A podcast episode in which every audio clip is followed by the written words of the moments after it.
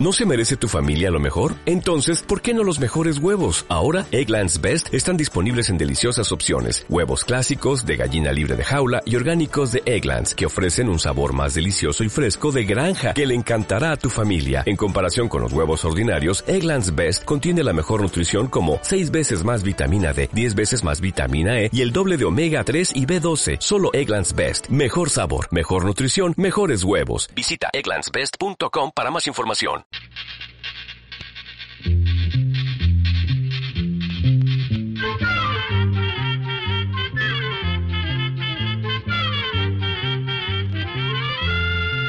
Llegó pa' todo,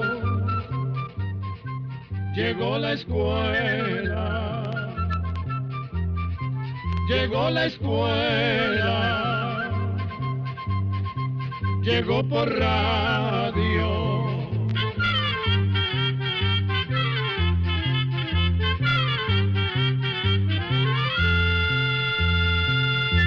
Oigamos la respuesta. Es el programa que les trae a ustedes el Instituto Centroamericano de Extensión de la Cultura, ICQ. Lidiet es una mujer que amablemente y sacando fuerzas nos contó parte de su vida. La parte de su vida que para ella es la más dolorosa. Le costó mucho contárnosla, pero lo hizo porque, al igual que ella, existen muchas mujeres y muchos hogares que lamentablemente están viviendo sus mismas experiencias.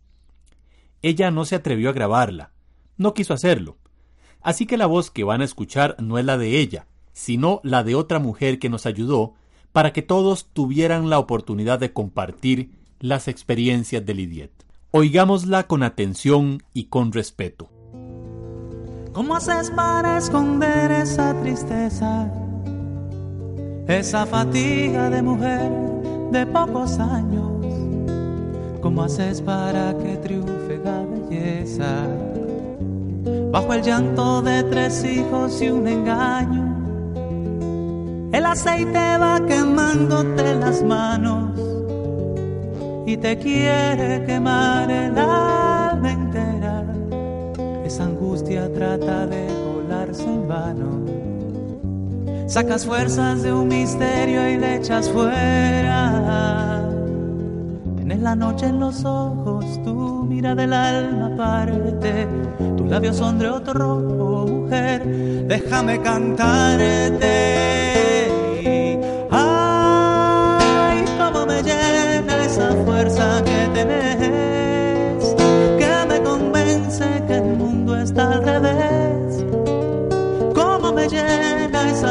Fuerza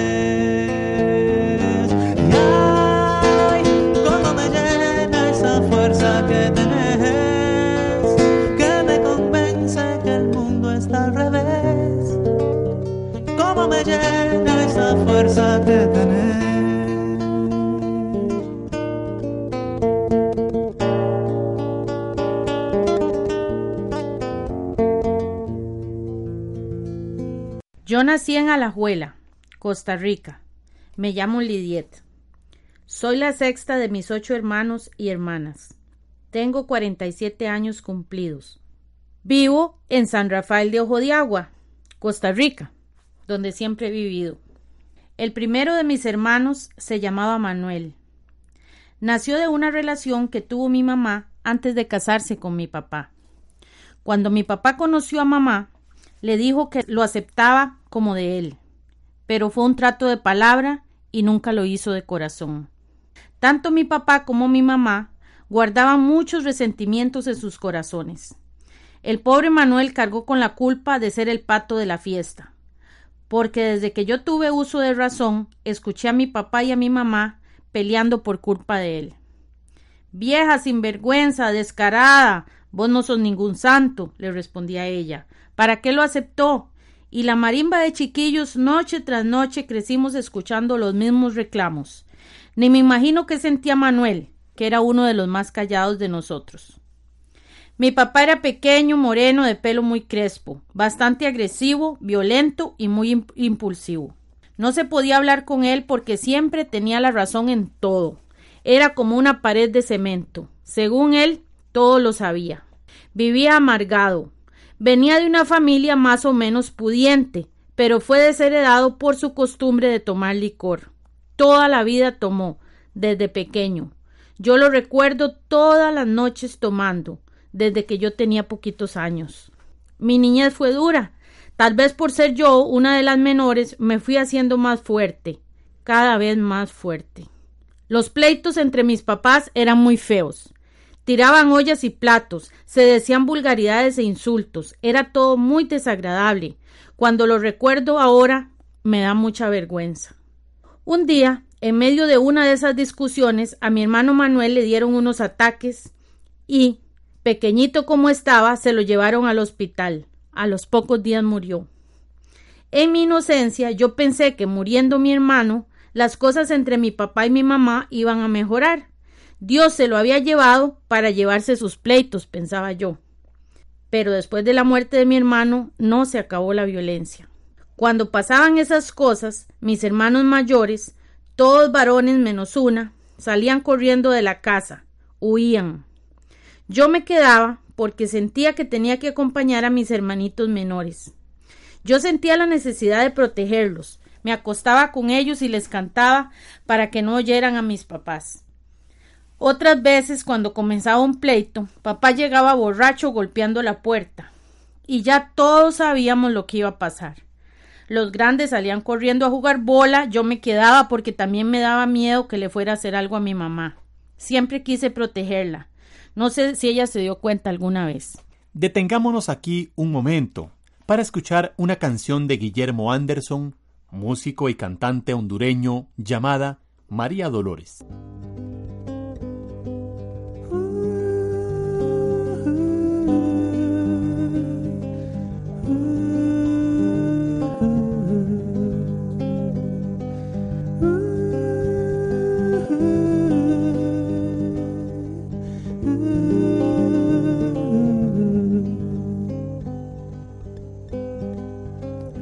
María Dolores, María Dolores, qué triste es verte así, como ha perdido hasta los colores desde que yo me fui. María Dolores, María Dolores, qué triste es verte así, como ha perdido hasta los colores desde que yo me fui. Dicen que no te deja salir ni a traer agua del pozo que Dios te dio carcelero en vez de darte un esposo.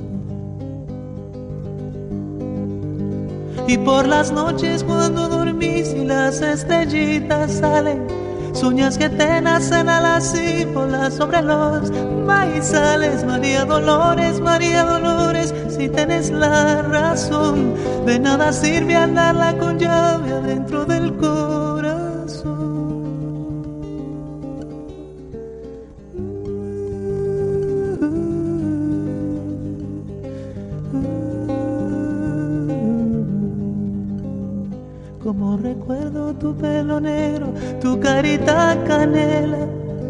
Qué bonita era tu letra, la mejor de la escuela.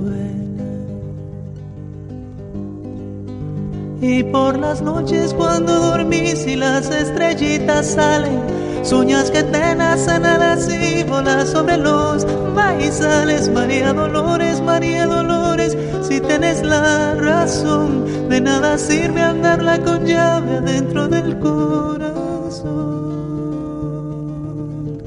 María Dolores, María Dolores, qué triste es verte así, como han perdido hasta los colores desde que yo me fui.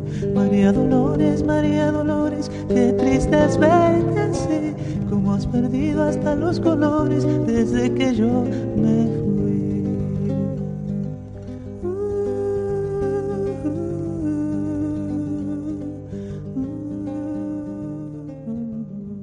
A papá siempre lo recuerdo por sus gritos y por el olor.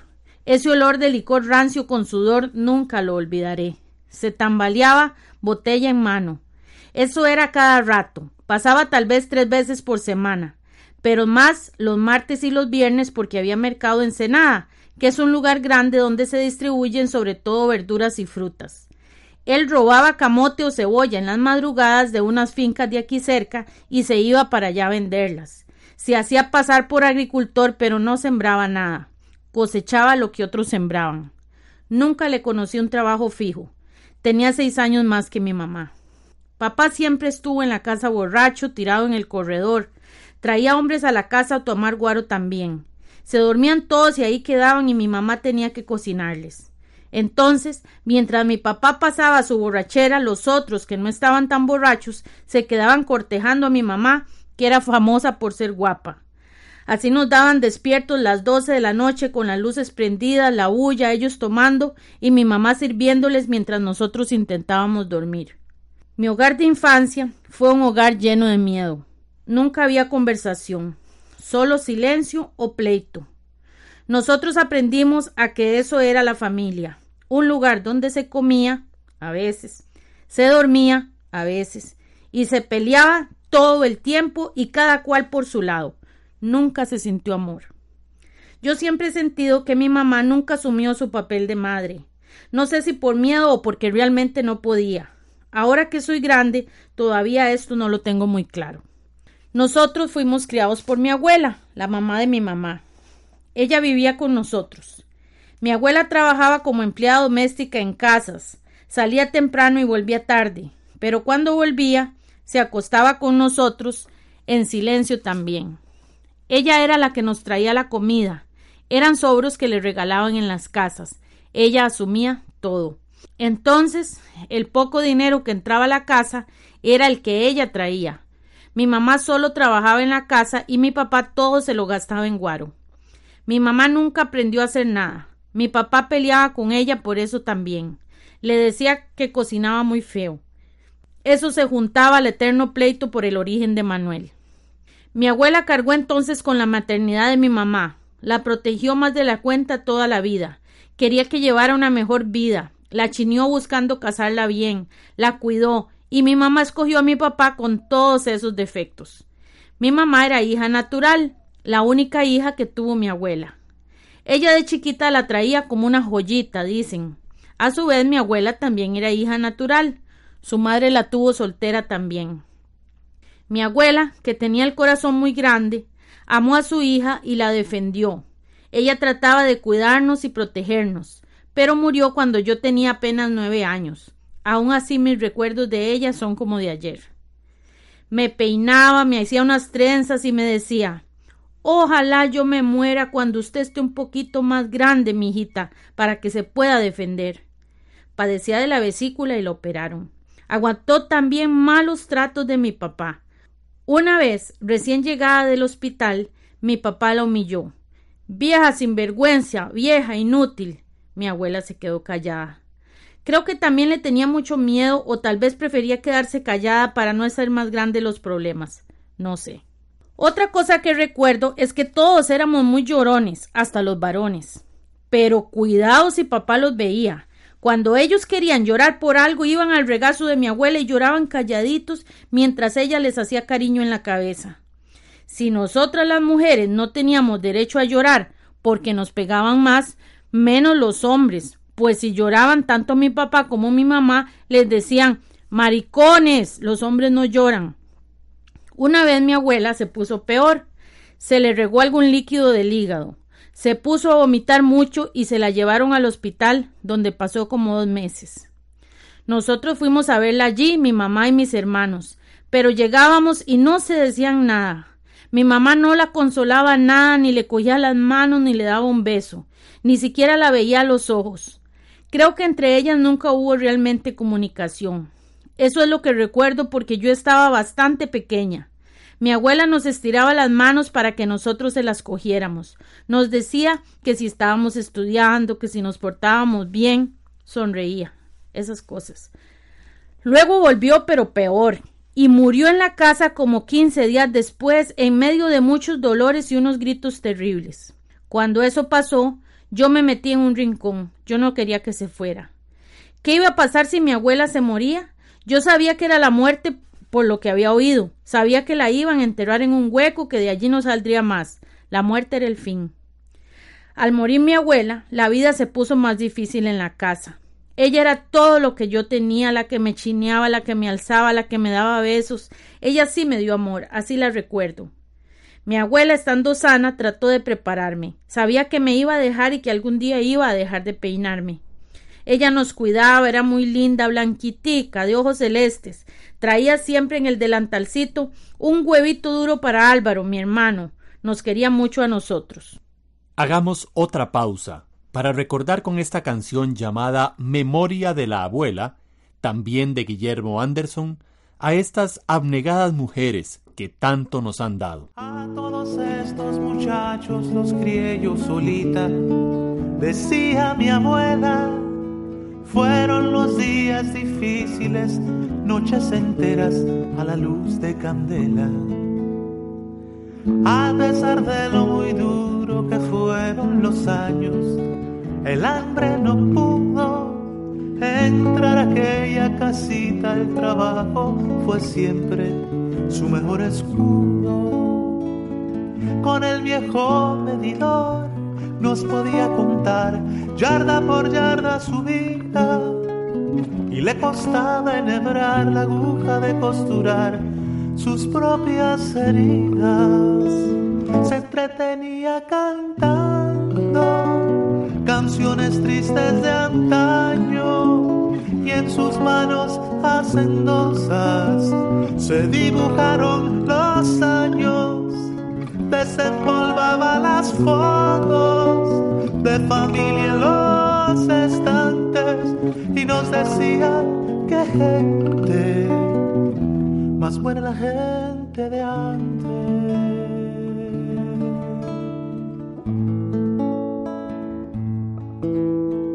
En los momentos difíciles siempre encendió a San Martín una vela. Se estremecía escuchando el alegre final de una radionovela.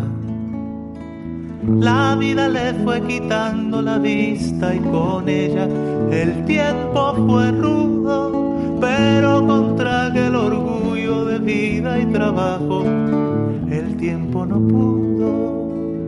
Con el viejo medidor nos podía contar yarda por yarda su vida le costaba enhebrar la aguja de costurar sus propias heridas.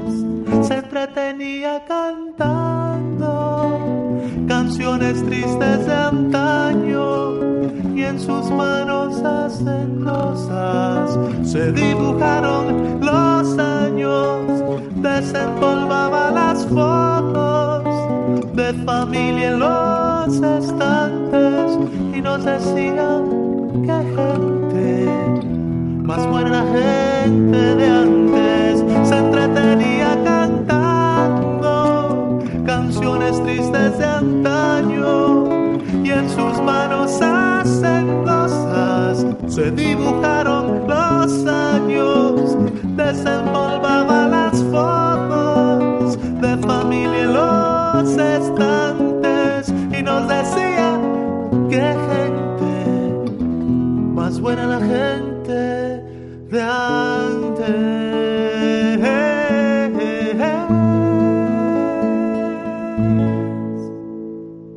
Mi mamá cambió totalmente cuando mi abuela se murió. Se le dio mucho. La vida muy alegre de mi mamá fue cambiando, porque cuando no estaba mi papá, mi mamá siempre se arregló bien para salir a la calle. Le gustaba bailar, pasear, salir. Ella aprovechaba cuando él se iba de tanda por varios días. Nos dejaban solos. Seguimos creciendo, como dicen, al garete, pero aquí estamos.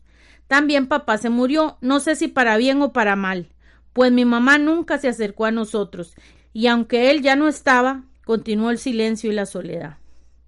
Algunos de mis hermanos se fueron por la misma vida de mi papá, otros no. Mi hermana también ha sufrido agresiones de su esposo. A veces las historias se repiten. Yo me he salvado de una cosa y de otra a puro esfuerzo y dignidad. No sé ni de dónde he cogido fuerzas. O quizá me las dejó mi abuela. No sé. Hoy día veo a mis hermanos y a mi hermana y todas son personas que no dicen lo que sienten ni lo que piensan. Hay mucha dureza en los corazones de ellos. Ellos siempre guardaron cosas para mamá. Todos tenemos muchos reclamos. Ella todavía vive, pero nadie la visita mucho. Casi nadie le muestra cariño. Hay un profundo resentimiento, muchas heridas, mucha falta de pedir perdón. Nunca nos abrazó ni nos dijo que nos amaba y nosotros tampoco lo hemos podido hacer. Con mis hijos, en cambio, yo he sido todo lo contrario. He intentado ser amorosa, apoyarlos, ser compañera. Ahí van los tres saliendo adelante y cuando me pongo a pensar cómo aprendí a ser mejor mamá que mi mamá, recuerdo mis primeros nueve años de vida, cuando tuve a mi abuela y ella me demostró que sí existe el amor maternal, la seguridad de un abrazo, el afecto, el consuelo de unas palabras de apoyo, aún con miedo y en silencio. Eran otros tiempos. Por suerte ahora podemos denunciar las cosas. He aprendido mucho. Me ha ayudado que yo soy buena para hablar y hablo mucho con las vecinas, los vecinos, mis hijos, con el pastor, con mis amigas de la iglesia. Cuando dudo, cuando me siento sola, todavía es mi abuela quien me recuerda que una madre todo lo puede por sus hijos. Me da mucha fuerza el ejemplo de varias amigas que han salido adelante de situaciones difíciles también. A veces veo a mi mamá y siento todavía mucho dolor, mucho resentimiento, pero me da fuerza el recuerdo de mi abuelita que la amó tanto y que nos amó tanto a los nietos. Es duro aprender a ser mamá. ¿De qué ejemplo se agarra uno para sostenerse? A mí me tocó el de mi abuela. Estoy segura de que todas las personas tenemos cerca alguna madre o alguien de quien aprender. Ahora estoy aprendiendo a fortalecerme para perdonarla, Sé que lo voy a lograr. Necesito todavía un tiempo, pero voy hacia allá. Ahora son mis hijos y mis hijas las que me están enseñando a ser buena hija. Qué vida la que te tocó esa piel de niña. Qué dignidad hace que esa tu risa estalle. Tu historia triste y el olvido se encariñan. Juanita de arco cocinera de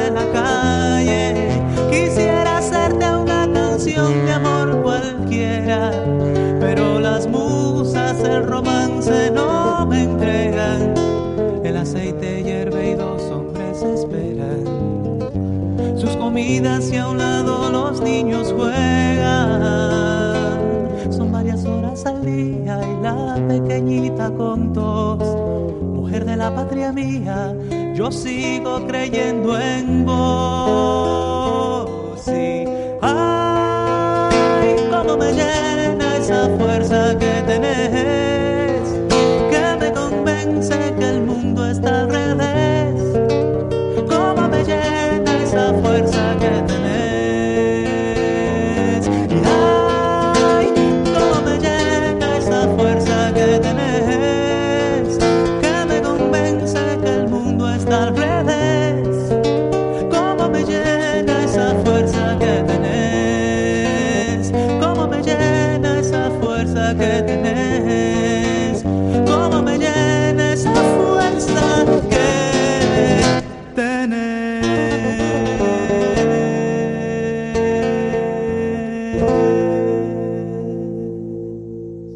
Estas palabras terminó Lidiet.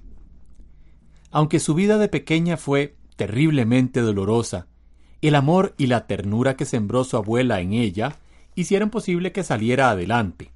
También, ya de grande, ha podido compartir sus amarguras con otras mujeres, algunas con experiencias parecidas a las de ella y con el pastor de su iglesia. Y como ella misma dice, ahora sus hijos le están enseñando a ser buena hija, en otras palabras, a perdonar a su madre. La experiencia de Lidiet es, lastimosamente, la vida que llevan muchas familias. Pero ese padre agresivo o alcohólico tiene la posibilidad de cambiar. Esa madre que no da amor y que vive con miedo por los insultos o maltratos, y que trata de defenderse también con insultos, puede cambiar. Por más dura que sea la vida, por más contrariedades que tenga, siempre hay una esperanza. Si hay hogares donde la violencia es el pan de cada día, por favor, busquen ayuda. Si hay niños que viven asustados por los gritos, por favor, pidan ayuda. Si el alcoholismo y las drogas están presentes, por favor, busquen ayuda. Siempre hay personas y grupos dispuestos a ayudar, y todas las personas pueden curarse el alma. Todos podemos cambiar a través del amor, pero para que el amor nazca dentro de cada uno de nosotros, debemos sanarnos para llegar a querernos y a respetarnos. No vamos a sanar de un día para otro, vamos a tropezarnos en el camino, pero siempre nos podemos levantar y seguir adelante.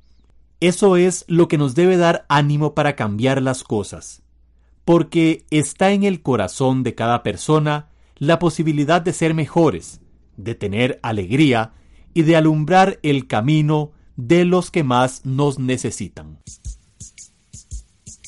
Así llegamos a un programa más de Oigamos la Respuesta. Pero le esperamos mañana, si Dios quiere, aquí por esta su emisora y a la misma hora. Mándenos sus preguntas al apartado 2948-1000 San José, Costa Rica. También nos puede llamar a los teléfonos 22 25 52 38 o 22 25 53 38 o mándenos un fax al 22 25 22 27. También le damos el correo electrónico isq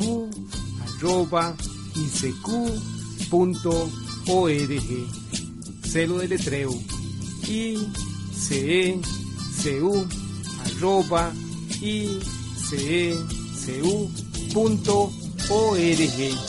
Para nosotros sus preguntas son muy importantes y estamos para servirle.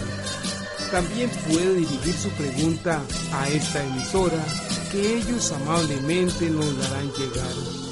Muy importante, dele su nombre completo, dirección bien exacta ah, y el lugar donde escuche el programa. Recuerde que comprender lo comprensible es un derecho humano.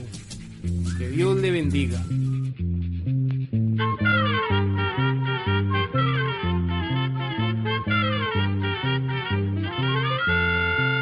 Llegó el momento